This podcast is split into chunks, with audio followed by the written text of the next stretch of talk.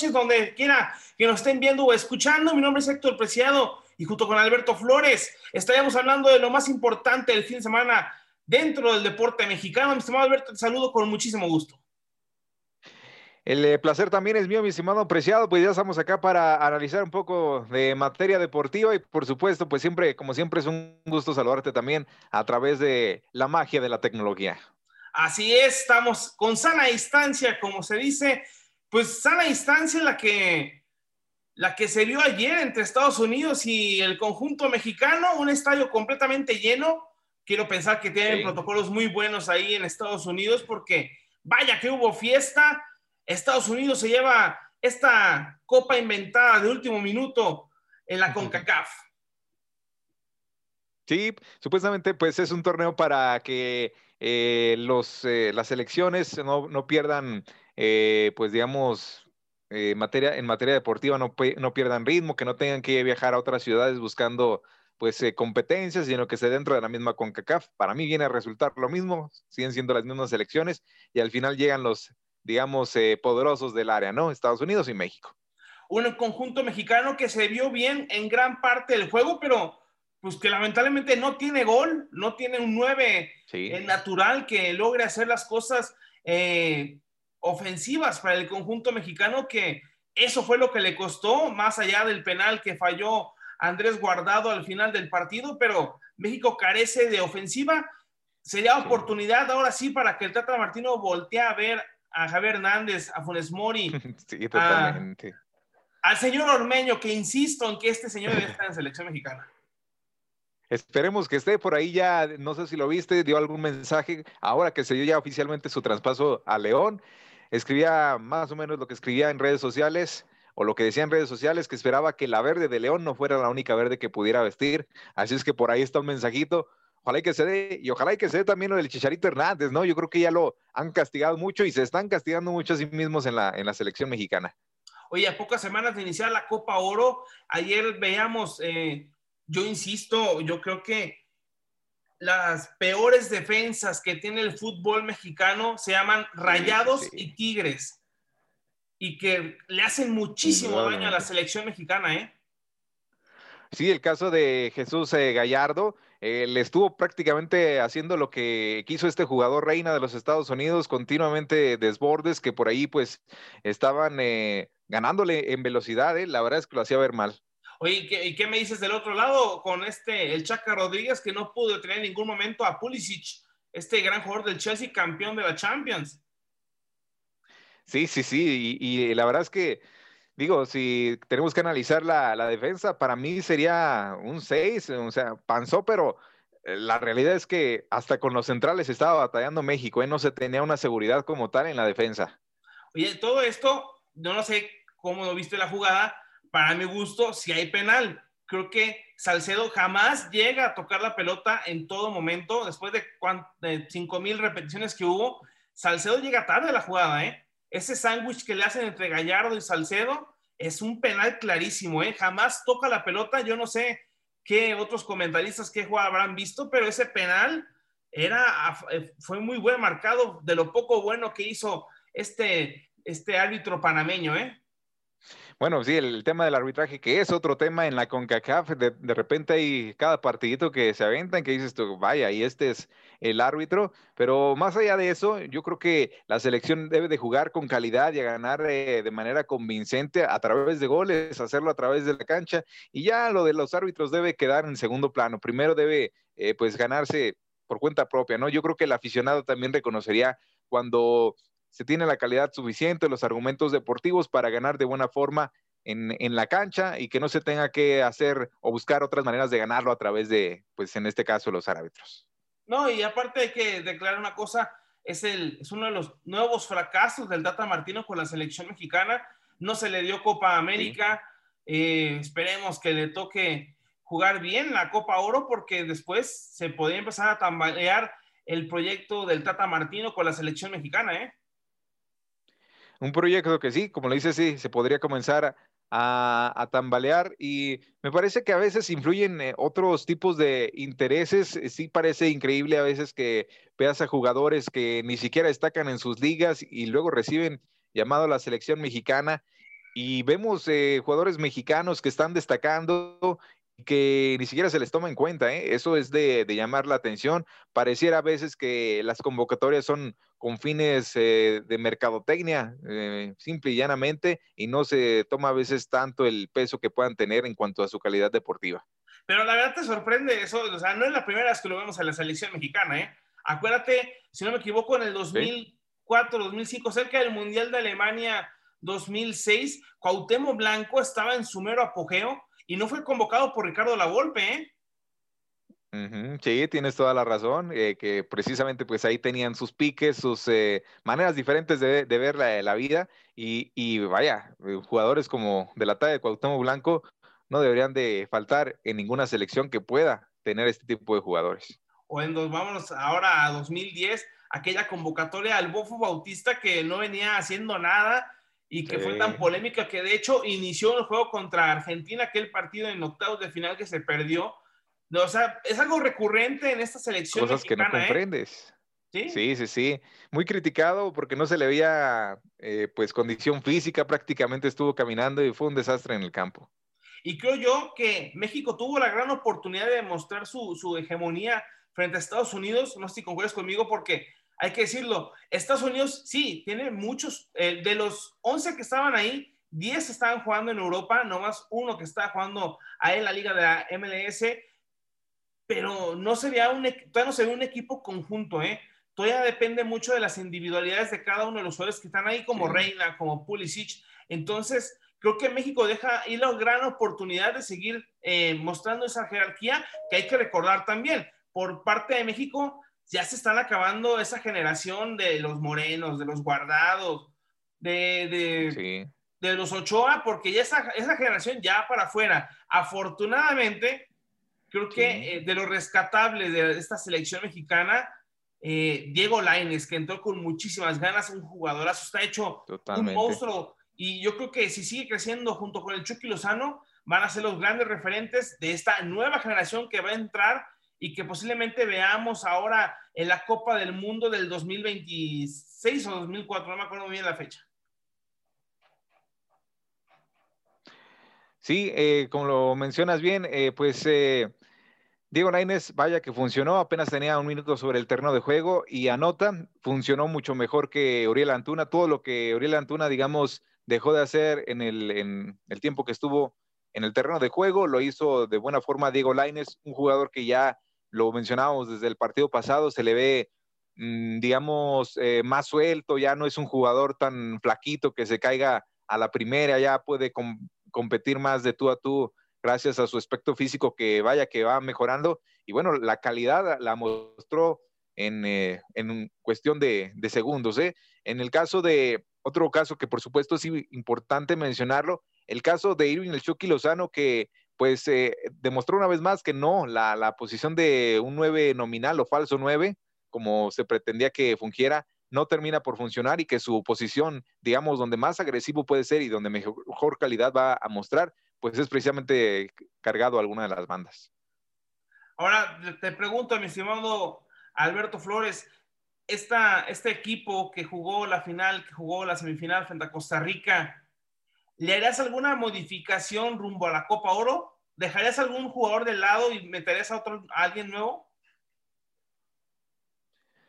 Pues me parece que hay que buscar las opciones, ¿no? Eh, me parece que sí hay opciones, sobre todo en la defensa, creo que es donde más eh, endeble se vio la, selección mexicana, porque me parece también que de, la media cancha, con sus errores también que hubo, de la media cancha para adelante, es un buen equipo la selección mexicana. Excepto por el 9.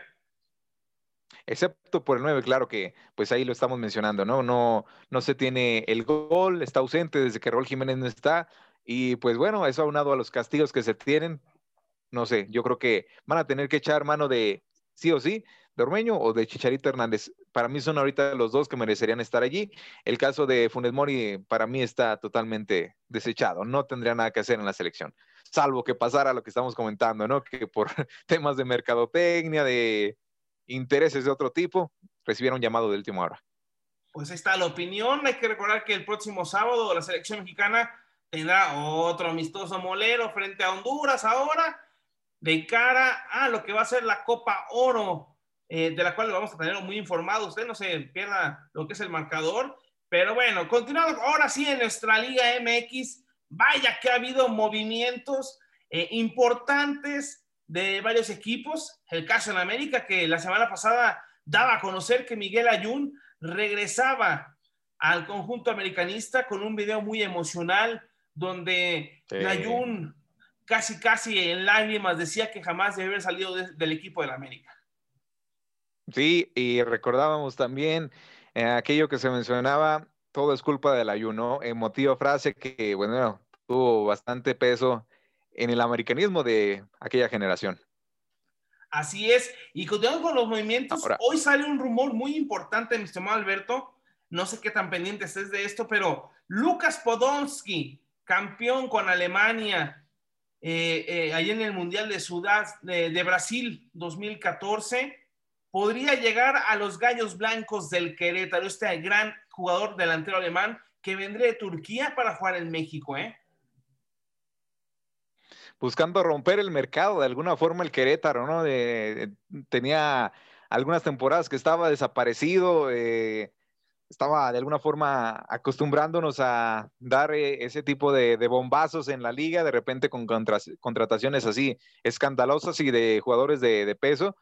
Vamos a ver si se concreta, ¿eh? la verdad es que sería un boom para la liga.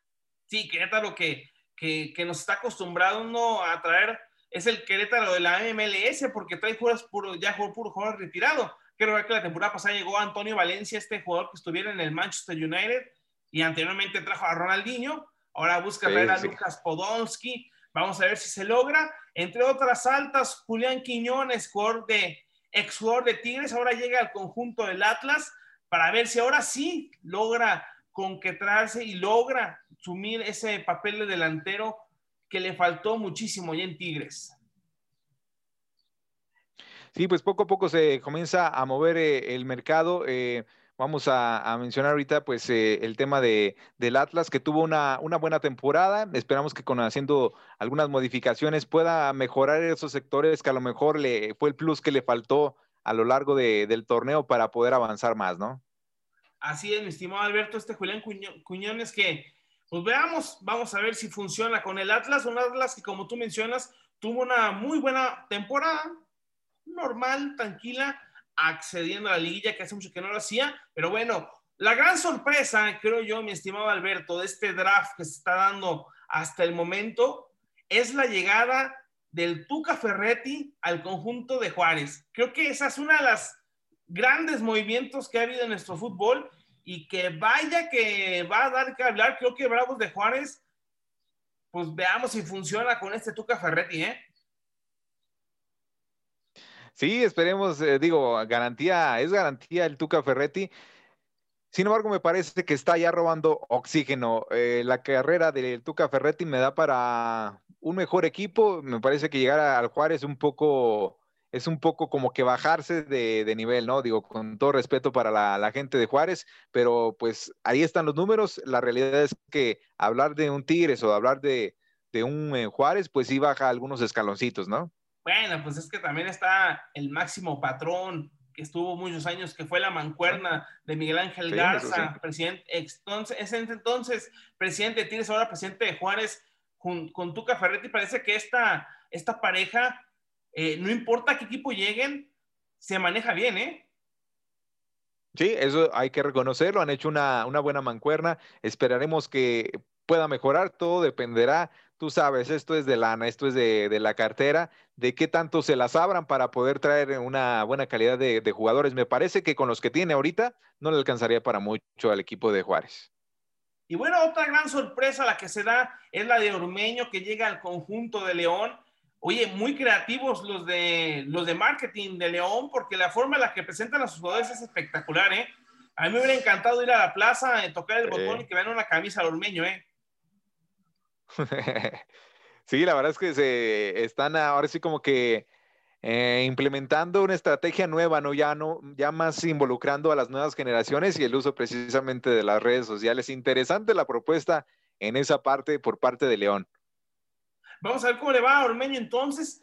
Hay que, hay que recordar que han pasado muy buenos jugadores por parte del conjunto de León. Boselli, que ha sido un gran, que fue un gran delantero con León. Creo que Ormeño tiene todo ese, ese carisma para hacer eh, lo, lo, imposible. En León hay que recordar que este jugador ni siquiera era tan famoso antes de que existiera la E-Liga, porque Ormeño fue eh, la gran revelación, por decirlo así, con ese Puebla en la E-Liga virtual y que de repente sus goles se trasladaron a la vida real, que ahora con esto le han dado la fortuna de regalarle un equipo importante como lo es el conjunto Esmeralda. ¿eh? Esperemos que de esa forma pueda ser mayormente tomado en cuenta. Y otra también, otra de las, eh, digamos, eh, altas interesantes que se van a dar precisamente en el equipo de León es el tema de Elías Hernández, este jugador que eh, viene de jugar con el, Cruz Azul, un jugador que en su momento fue interesante, incluso lo veíamos participando en goles. El torneo pasado medio se diluyó, no tuvo digamos, mucha oportunidad de, demostrarse, pero sabemos que tiene la, calidad, ¿no? Esperamos que pueda recuperarla acá en el, en el, equipo de León y si se recupera va a ser un jugador bastante interesante y al que hay que darle seguido, seguimiento. Oye, también destacando, eh, ¿qué tan poderoso es, te pregunto yo Alberto, qué tan poderosa es la afición de un equipo de fútbol que puede hacer que tu carrera se venga abajo o siga un éxito? Eso depende mucho del jugador, ¿eh? Ahorita de, bote pronto me, me acordé ahorita de Cuauhtémoc Blanco. Curiosamente, cuando la gente más lo presionaba, cuando más estaba encima de él, era cuando mejor jugaba. Era un jugador que sabía manejar muy bien la presión y que eso, más allá de apagarlo, inclusive lo, exponenciaba sus eh, cualidades técnicas. ¿eh? No todos los jugadores saben manejar esa presión, no todos los jugadores tienen el, carácter de un Cuauhtémoc Blanco y me parece que sí, la afición puede tener, llegar a tener un gran peso en un jugador, en el eh, cómo se desempeña y por supuesto en su estado anímico. Ahora viene mi segunda pregunta. ¿Debió haber salido Hugo González de Monterrey? ¿Merecía ese trato por parte de la afición regia? Me parece que no, ¿eh? me parece que un jugador siempre que te regala eh, buenas actuaciones, que digamos se rompe el alma por jugar con tu equipo, siempre debe de, dejar, sobre todo si deja un buen precedente, debe de dejar eh, que se salga, una directiva debe dejar que salga por la puerta grande, ¿no? Que de alguna forma se le dé un reconocimiento por lo que, por lo que hizo en su tiempo con tu, con tu equipo, digamos que ser agradecidos, ¿no? Bueno, yo te digo esto porque hace unas cuantas horas se dio a conocer que ya Esteban Andrada, portero titular de Boca Juniors, bueno, era portero de Boca Juniors, ya llegó a un acuerdo con el conjunto de Monterrey y será jugador de los Rayados y lo veremos en esta temporada. Y creo que este jugador titular de uno de los equipos más grandes de, todo el continente americano.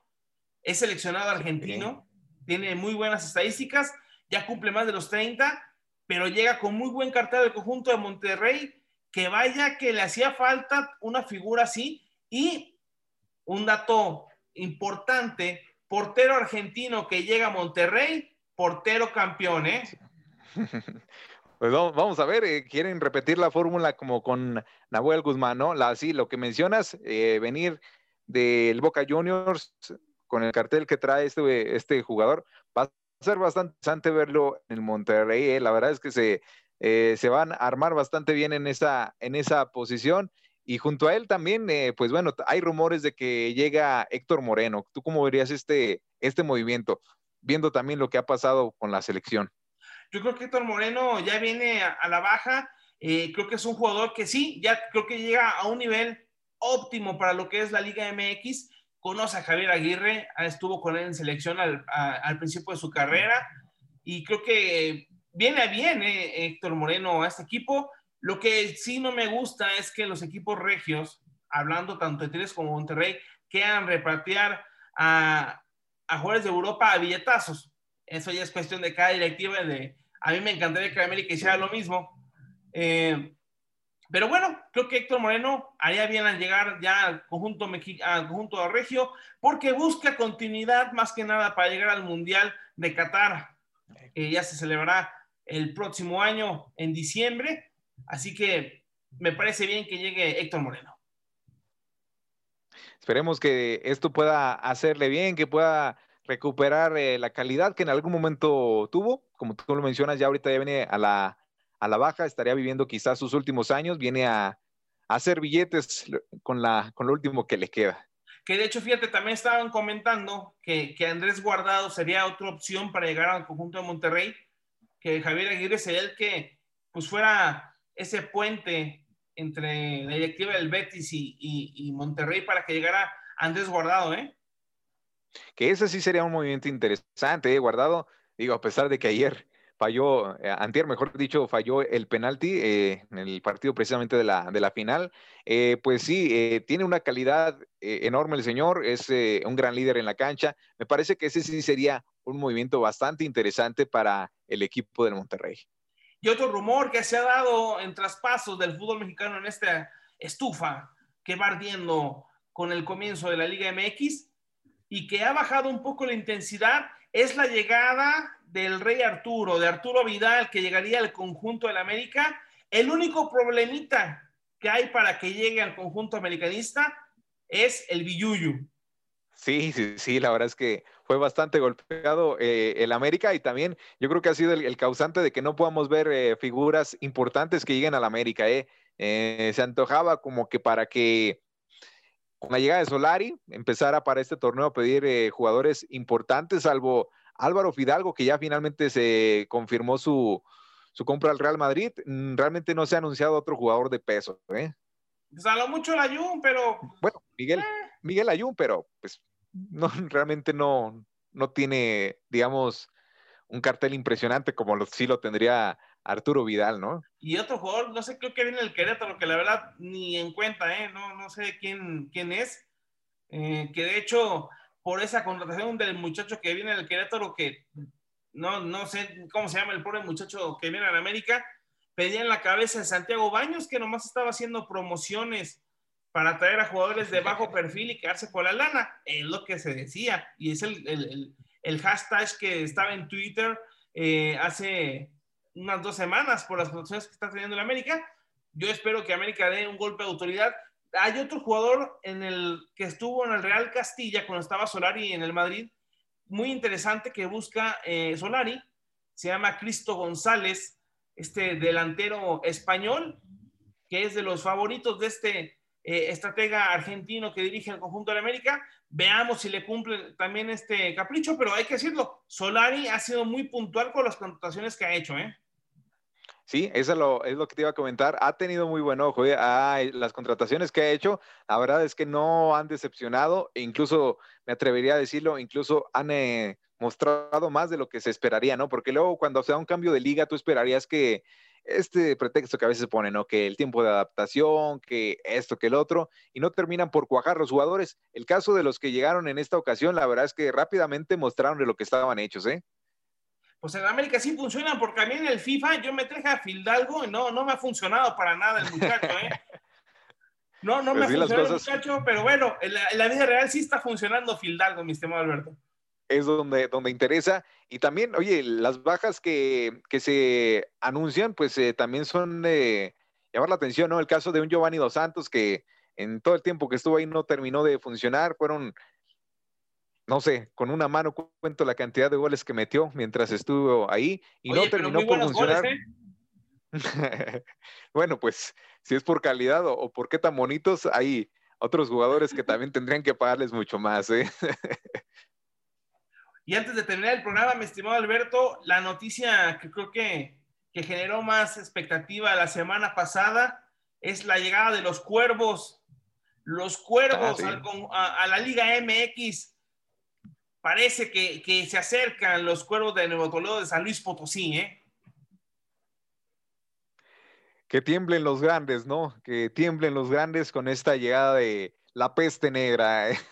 Parece de risa, parecería chiste, parecería de serie, pero no, la realidad es que sí, van a traspasar eh, la serie esta famosa de Netflix ah, y pues ahora van a estar en la vida real. Todo parece indicar que así se llamaría bajo la tutela de eh, el estado de San Luis, ¿no? Que de hecho ya tienen técnico, que es Nacho Ambriz, que llega al conjunto hasta el momento llamado San Luis.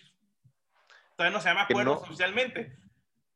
Que no es poca cosa, ¿eh? Ahora yo me preguntaría, ¿qué es lo que le tuvieron que haber ofrecido a Nacho Ambriz para que aceptara de salir de un equipo eh, de León, donde se tenía un gran proyecto y donde incluso se dijo que si Nacho Ambriz salía era para ir a Europa, ¿cómo es que de repente lo cambias para quedarte en un equipo que ni siquiera figura, que realmente no conocemos cómo va a estar conformado, que no sabemos del proyecto?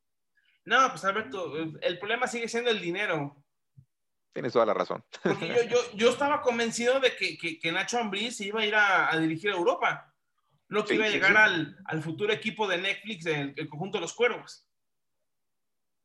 Sí, por lo, digamos, ya tiene experiencia europea, ¿no? Junto a Javier Aguirre, de alguna forma, digamos que se hizo de, conocidos, de contactos por allá. Todo el mundo esperábamos que diera, eh, pues, el gran anuncio de que se fuera a Europa, a lo mejor no para dirigir a, uno de los equipos top, pero no, a lo mejor un equipo de media tabla para abajo por ahí lo Lo que pasa es que llegó Ancelotti al Madrid, ya no tuvo oportunidad Nacho Ambriz de llegar al conjunto merengue. Le mató sus aspiraciones. Exactamente, entonces por eso da la opción de llegar al conjunto de Cuervos, un equipo que no sabemos cómo va a jugar, pero bueno, ya tienen director técnico, que es lo importante. ¿eh?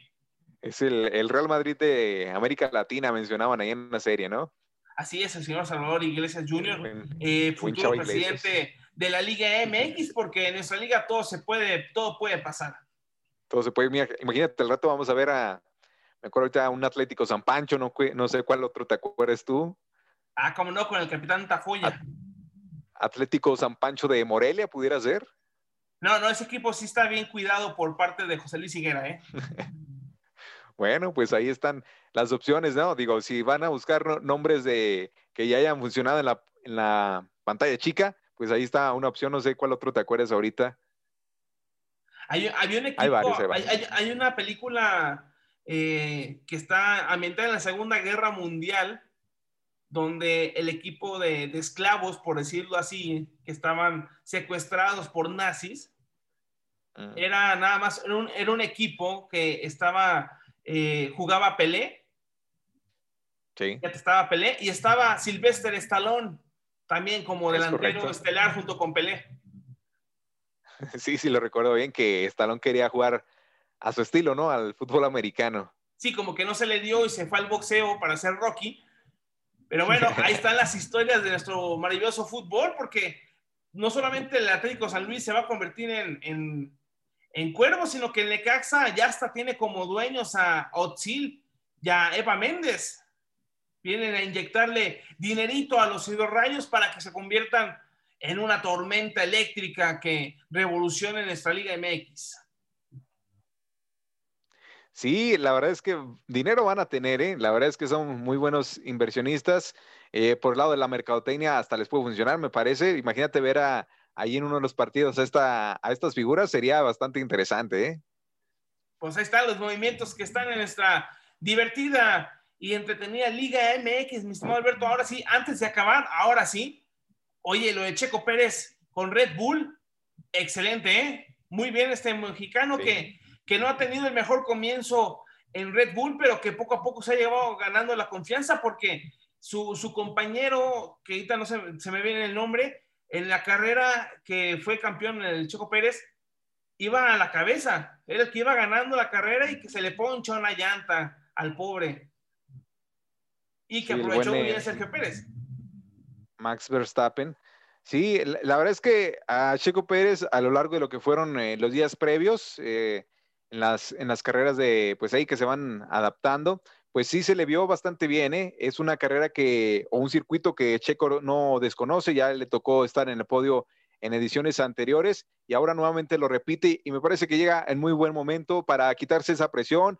Lo había intentado en, en carreras a lo largo de la temporada de la Fórmula 1 2021, no se le habían dado las cosas por una u otra razón, no había conseguido estar en el podio, por ahí lo veíamos en una las carreras por un segundo, quedó en cuarto lugar. Qué bueno por el Checo Pérez, qué bueno por el automovilismo mexicano. Y eso requería, más allá de tener un, un carro y una escudería de peso, poder tener la confianza para precisamente dar buenas actuaciones y me parece que de aquí para adelante las actuaciones de Checo Pérez van a ser bastante interesantes y qué bien, ¿no? Qué bien porque pues se puso la confianza en él eh, a inicios de temporada o mejor dicho, a finales de la temporada pasada, en 2020, incluso lo recordarás, se mencionaba que hasta podría quedarse sin escudería y de un momento a otro se anunció su llegada a Red Bull, y como te digo, pues no es poca cosa. Así es, Alberto. Pues bueno, hemos llegado al final del programa del día de hoy, mi estimado Alberto. Eh, pues hay muchos movimientos, esperemos a ver qué se da en esta semana. Eh, por cierto, rápidamente, Generales sigue perdiendo series, no hay, no hay novedad. Que no les queríamos echar.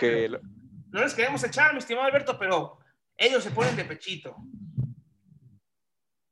Sí, la verdad es que lo, hemos mencionado, el staff de Picheo no termina por funcionar. Esos eh, relevistas y cerradores, la verdad es que han perdido muchos juegos. Eh, el equipo, por ahí incluso ya la, afición ya hasta lo, lo mencionan, que tener equipo de béisbol es importante, pero ya que quieras que tu equipo gane es avaricia. Ya lo dijiste, yo no lo dije, ¿eh? Yo no lo dije.